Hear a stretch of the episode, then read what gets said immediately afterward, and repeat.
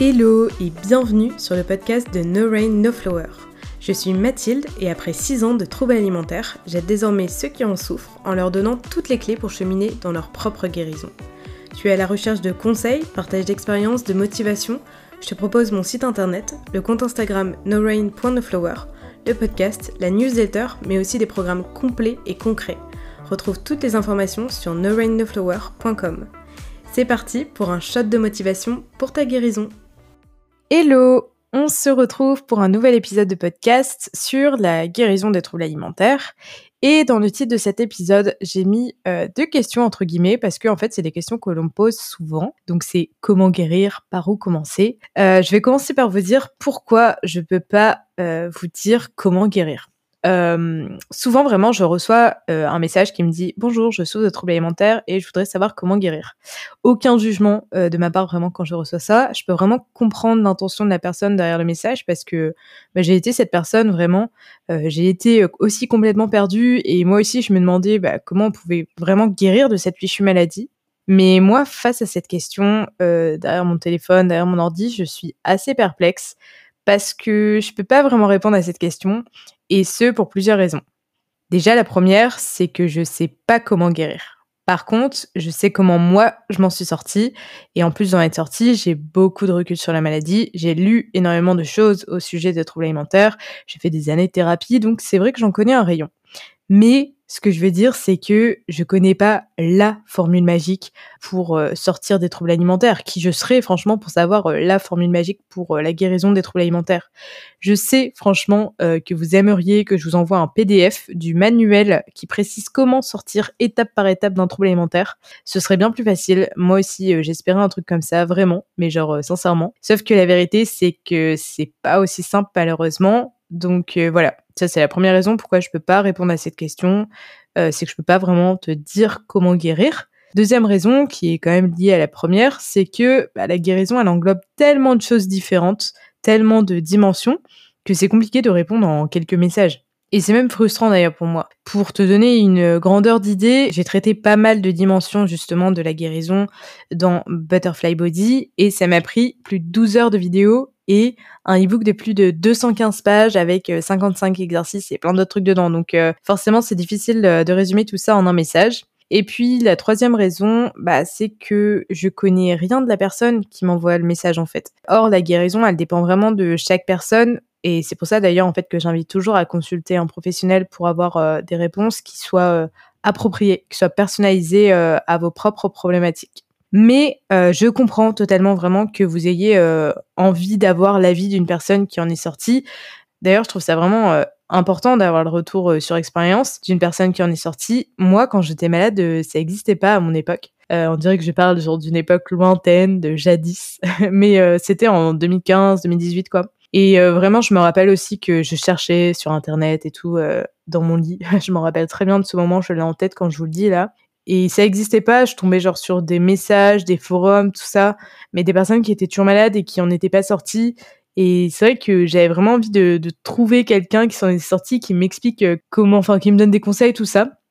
Mais aujourd'hui, ça existe, donc comme quoi euh, tout évolue quand même assez vite, parce que c'était quand même il y a pas si longtemps que, en 2018, c'était pas non plus il y a 10 ans. Et aujourd'hui, du coup, maintenant, on a plein de conseils, des ressources et tout sur Google, sur les réseaux sociaux, et je trouve ça génial, franchement. C'est d'ailleurs parce que je trouvais pas cette aide à l'époque que je l'offre aujourd'hui. C'est un peu genre ma revanche, on va dire, sur ces moments de solitude absolue que je me remémore là.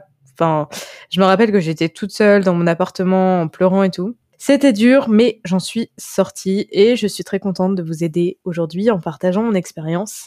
Et c'est pour ça en fait qu'aujourd'hui je fais cet épisode pour bah, donner des premières pistes à ceux qui se demandent comment guérir.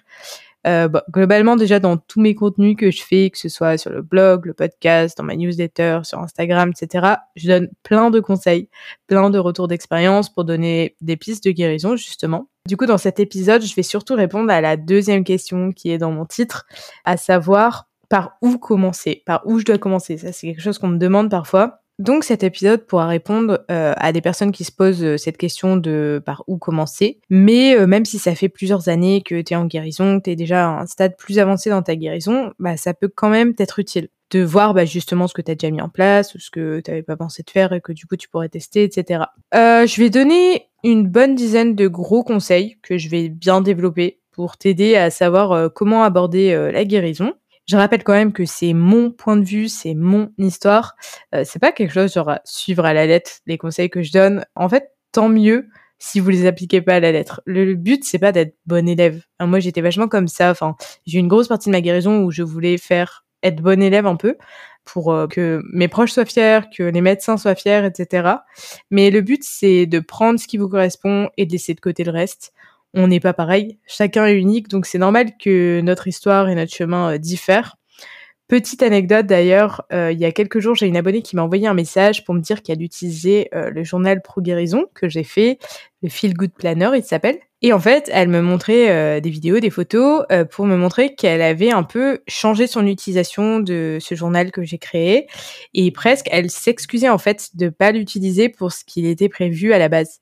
Et je lui ai répondu qu'en fait au contraire, je trouvais ça trop génial qu'elle se l'était approprié, elle l'avait personnalisé pour en faire un outil euh, pour sa guérison, un journal qui lui ressemblait à elle.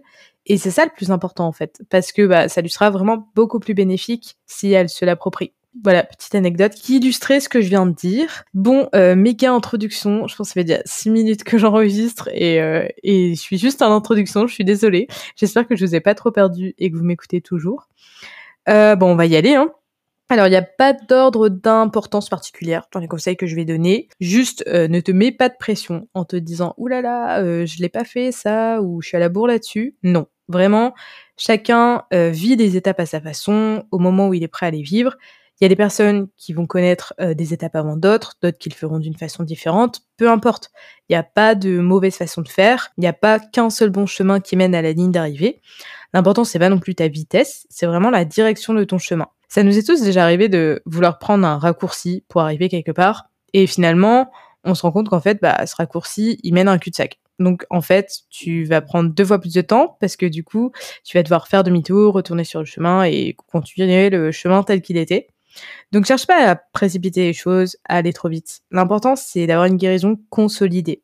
Si tes fondations elles sont pas bien ancrées, ton mur il va s'écrouler. Et t'auras beau remettre des briques dessus, essayer de le reconstruire, etc. Il va toujours retomber si tes fondations elles sont pas solides à la base.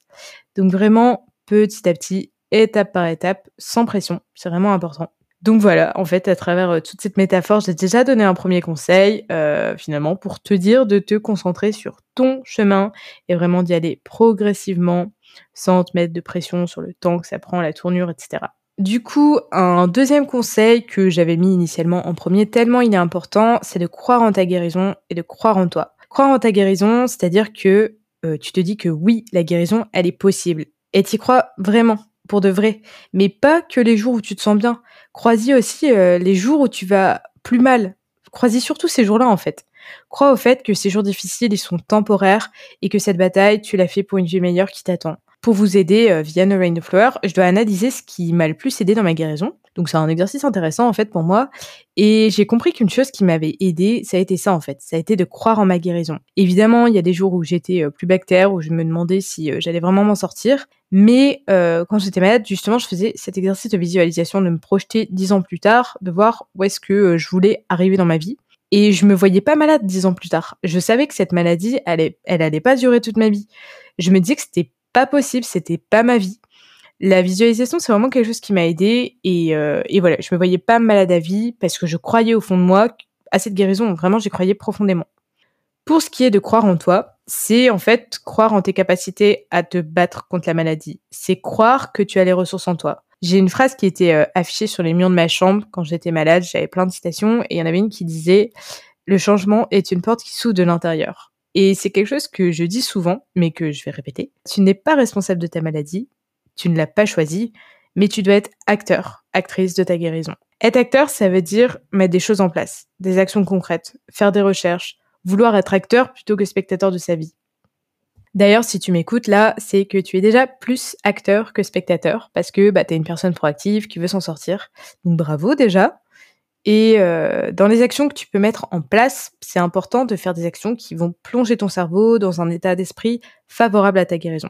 C'est quelque chose dont j'en avais pas conscience au moment même, mais pareil, en fait, ça m'a vraiment aidé. Je vais pas me répéter parce que j'en ai déjà dédié un épisode, mais du coup, je te conseille vraiment, si c'est pas déjà fait, d'écouter l'épisode 20 euh, du podcast sur les 16 outils qui m'ont aidé à sortir de mon trouble alimentaire. Je mets le lien en description de l'article de blog si euh, tu préfères lire. Le troisième conseil, c'est de pas rester seul. Être acteur, responsable de sa guérison, ça veut pas dire rester dans son coin. Non, tu n'es pas plus fort parce que tu cherches à te sortir seul de la maladie. D'ailleurs, je pense qu'il faut en réalité beaucoup plus de force pour demander de l'aide parce que ça demande de montrer cette vulnérabilité justement. Donc, demander de l'aide, c'est pas un signe de faiblesse, au contraire. Je ne compte plus le nombre de fois où j'ai dit l'importance d'aller voir euh, des professionnels de santé. Je sais que c'est vraiment pas toujours simple à trouver, ni même à faire ce pas-là. Mais euh, si je le dis et si j'appuie euh, vraiment là-dessus, c'est parce que même moi, je me suis fait accompagner en fait.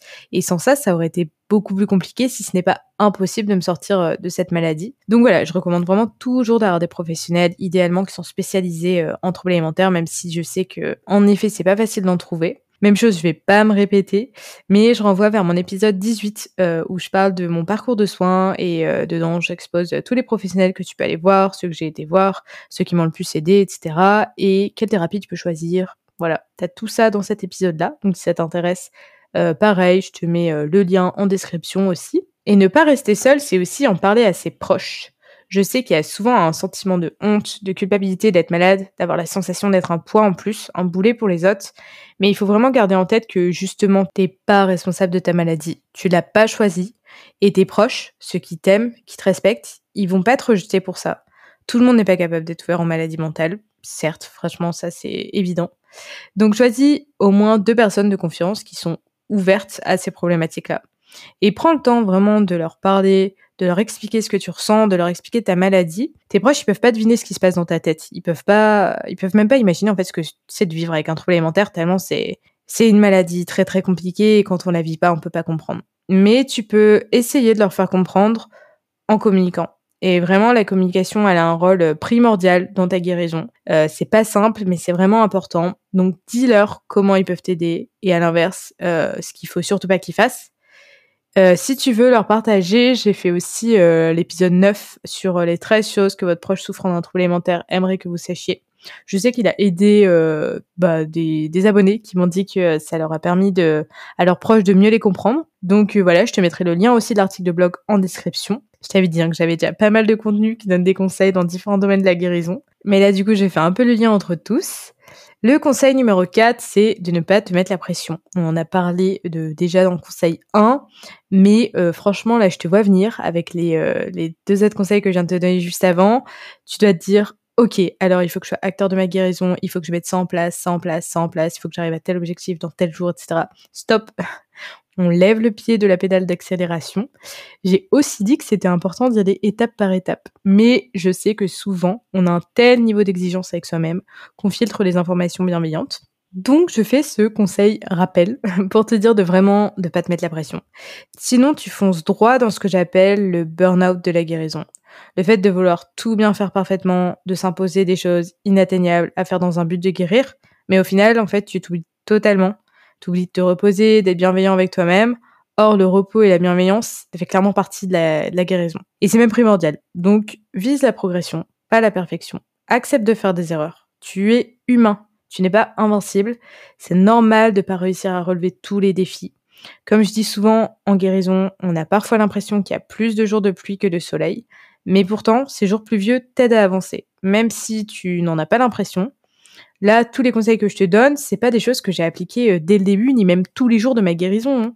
C'est d'ailleurs des choses que j'ai apprises en tombant. C'est en tombant qu'on apprend à marcher quand on est bébé.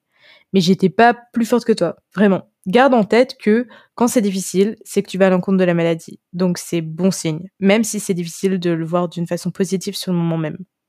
D'avoir vécu et surmonté des troubles alimentaires, qui a été honnêtement la période la plus sombre de ma vie. J'espère que j'en connaîtrai pas d'autres aussi sombres. C'est vraiment une période très très difficile. Mais aujourd'hui, j'apporte plus de la même façon les phases compliquées de ma vie. J'en pleure toujours. J'ai toujours peur. Mais je sais que c'est dans ces moments-là qu'on grandit, qu'on avance le plus. Et je sais que ça me sera bénéfique pour plus tard, que ça va m'armer davantage. Conseil numéro 5, je propose souvent de faire trois listes pour avoir un welcome pack de, de guérison, on va dire. La première, c'est la liste des raisons de guérir. J'en ai déjà souvent parlé et c'est pas juste faire la liste, c'est la faire, mais la relire souvent. Donc le mieux, c'est vraiment de la personnaliser, de la rendre jolie dans un journal ou sur une affiche que tu sur ton mur. D'ailleurs, je t'offre 100 raisons de guérir dans le kit de guérison qui est sur mon site. Il y a plein d'autres petites ressources offertes d'ailleurs. La deuxième liste, c'est la liste des avantages et inconvénients de ton trouble alimentaire. Les inconvénients, ça deviendra tes motivations à te battre pour ne plus les avoir. Et la liste des avantages, elle est vraiment très intéressante. Elle est vraiment à faire sans jugement. Parce que c'est normal de tirer des avantages positifs de la maladie. Vraiment, n'en est pas honte parce qu'en fait, c'est un processus inconscient dans les maladies mentales. C'est ce qu'on va appeler les bénéfices secondaires de la maladie. Et les identifier, c'est vraiment primordial pour travailler dessus parce qu'en fait, souvent, ces bénéfices secondaires, c'est ce qui représente souvent des barrières à la guérison. Donc même j'ai fait un épisode de podcast où je t'explique comment trouver ces bénéfices secondaires. Euh, je te donne ceux que moi j'avais quand j'étais malade. Euh, c'est l'épisode 21. Pareil, je te mets en description le lien de l'article. Voilà, ça vous fait pas mal de choses à regarder, hein. mais sans pression, je le rappelle. Ne vous dites pas, il faut que je regarde tout ça avant ce soir ou avant demain. Sans pression, euh, ils vont pas disparaître demain, mes contenus, donc euh, vous avez le temps de les regarder, mais c'est vrai que c'est très intéressant de les regarder. Et dernière liste, euh, même si en réalité j'en ai plein d'autres en stock, mais on va se s'arrêter à cette liste-là, c'est la liste des conséquences de ton trouble alimentaire.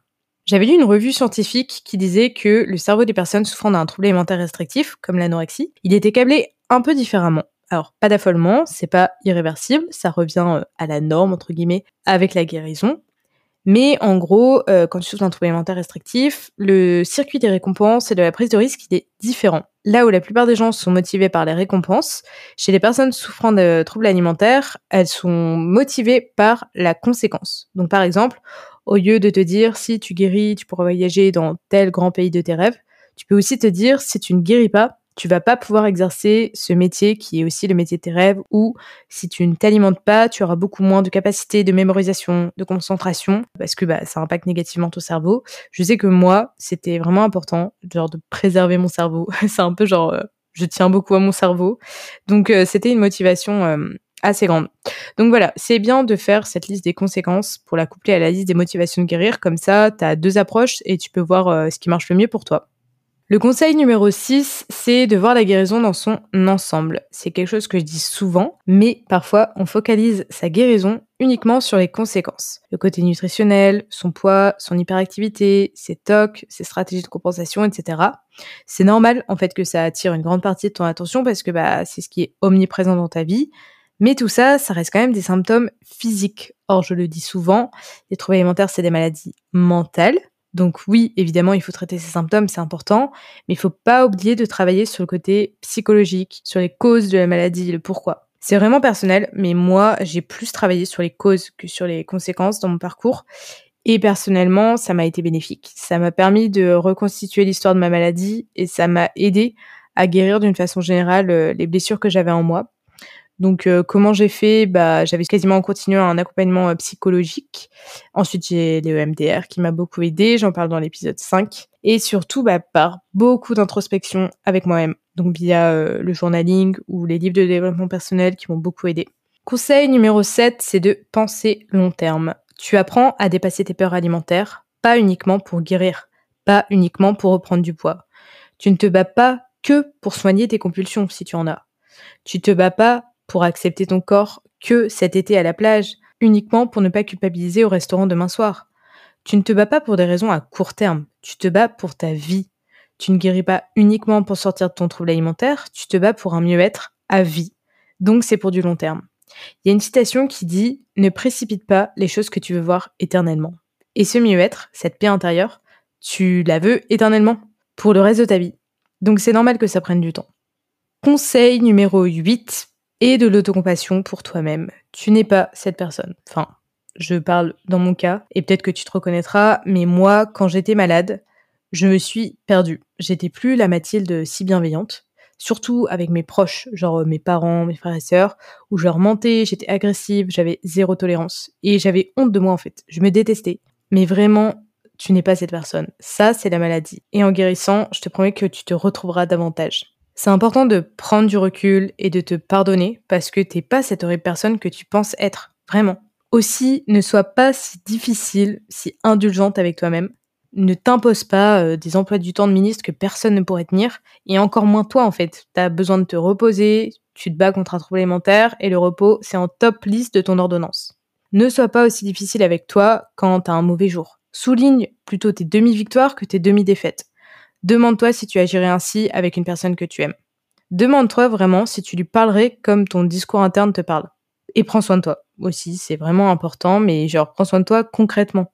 Euh, fais des actions pour prendre soin de toi, pour prendre soin de ton mental, de ta peau, de tes cheveux, de ton corps, de, toi en fait. Conseil numéro 9, euh, c'est de t'ouvrir à d'autres choses que ton trouble alimentaire. Être acteur de sa guérison, aller sur des comptes de recovery, comme le mien, faire des recherches sur les causes de sa maladie, oui, mais avec des pauses, ou oui, mais avec euh, parcimonie. Accorde-toi des pauses, où tu fais des trucs qui n'ont rien à voir avec ta maladie, avec les troubles alimentaires. C'est vraiment important d'apprendre à te déconnecter. Le trouble alimentaire, il est tellement omniprésent dans ta vie que tu as la sensation qu'il fait partie de toi. Et la guérison, ça passe aussi par apprendre à se redécouvrir, apprendre à se connaître, faire des choses que tu aimes faire toi et pas ton TCA. Donc ouvre-toi à des centres d'intérêt qui n'ont rien à voir avec euh, ta maladie, fais des activités créatives, inscris-toi dans des associations, lis des livres qui n'ont rien à voir, regarde des séries, des films qui n'ont rien à voir non plus et qui te changent des idées, genre pas des trucs euh, méga tragiques, enfin, à moins que t'aimes bien ça, mais prends aussi des trucs qui sont vraiment euh, feel good, comme je dis. Ouvre-toi à des personnes qui savent pas que t'es malade, ou du moins qui ne t'en parlent pas. L'idée, c'est pas de cacher ta maladie, pas du tout, mais c'est d'avoir des moments de répit où tu fais autre chose que penser à ton trouble alimentaire. Et c'est pas simple, hein. Moi, euh, quand j'ai commencé à vraiment bien guérir, genre vraiment j'allais vraiment mieux, j'ai encore eu un an où d'ailleurs mon copain me soulignait tout le temps que j'étais en train de parler de mon trouble alimentaire, d'avant, etc. H24. En fait, j'étais dans une période de nostalgie de la maladie et j'en avais même pas conscience. Hein. Et d'ailleurs, en fait, dans cette année-là, dans mon feed Instagram, c'était rempli de comptes de recovery, mais pas genre euh, des comptes conseils et tout, parce que franchement, ça n'existait pas beaucoup, si ce n'est pas du tout à ce moment-là. C'était vraiment des comptes euh, de nourriture ou des comptes de fit girl et tout. Et euh, pareil, défollow les comptes qui ne parlent que de nourriture ou qui montrent des photos de corps, parce que ça fait en fait un rappel à ton trouble alimentaire que tu es là-dedans. Évidemment, garde des comptes conseils recovery qui sont bénéfiques, qui te donnent des conseils concrets, etc. Ça, c'est bien. Mais n'est pas que ça dans ton feed. Ouvre-toi à des influenceurs qui n'ont rien à voir, qui parlent d'autres sujets cool sur euh, genre la décoration, euh, le journaling, le dessin, les tutos do it yourself, sur l'humain. Moi, j'aime trop euh, les, vidéos qui parlent du fonctionnement du cerveau et tout, ou des vidéos de vulgarisation scientifique, etc. Il existe franchement plein d'influenceurs cool qui parlent absolument pas de ça, ni de corps, ni de nourriture. Si t'as peur de genre rater les posts des comptes qui te sont bienveillants pour ta guérison, ce que tu peux faire, c'est aussi te créer un compte spécifique pour ça, où t'as que ça. Et euh, tu vas euh, genre 10 minutes par jour. Enfin, vraiment, tu te délimites un temps où tu ne dépasses pas ce temps-là. Et après, dès que tu as fait ton check-up de la journée ou que tu t'es mis à jour, on va dire, bah tu passes sur ton compte classique, ce qui fait que t'as pas de rappel de ton trouble alimentaire. Je sais pas si tu vois ce que je veux dire, je sais pas si je m'exprime euh, clairement, mais en fait, euh, parfois, euh, ça peut arriver que de toi-même, t'arrives à penser à autre chose et tu scrolles ton feed et bam, il y a une photo, je sais pas, de nourriture ou de corps et bam, ça te fait un déclencheur en fait. Autre chose, euh, c'est bien aussi de suivre justement des comptes qui parlent de diversité corporelle, d'acceptation corporelle. Donc ça, tu peux le garder euh, dans ton compte euh, recovery, on va dire, si tu te fais un compte à part. Ça te permet en fait de remettre en question tes idéaux de beauté, de déconstruire tes idées reçues, de t'ouvrir à de nouveaux points de vue sur le corps, etc mais euh, sans faire que ça, encore une fois. Voilà, bon après ça, reste mon conseil, mais c'est vrai que j'ai vu une nette différence moi quand j'ai arrêté de suivre euh, que des comptes de nourriture, de corps, etc. Et j'avais fait euh, un compte Insta à côté où je suivais justement tous ces comptes-là.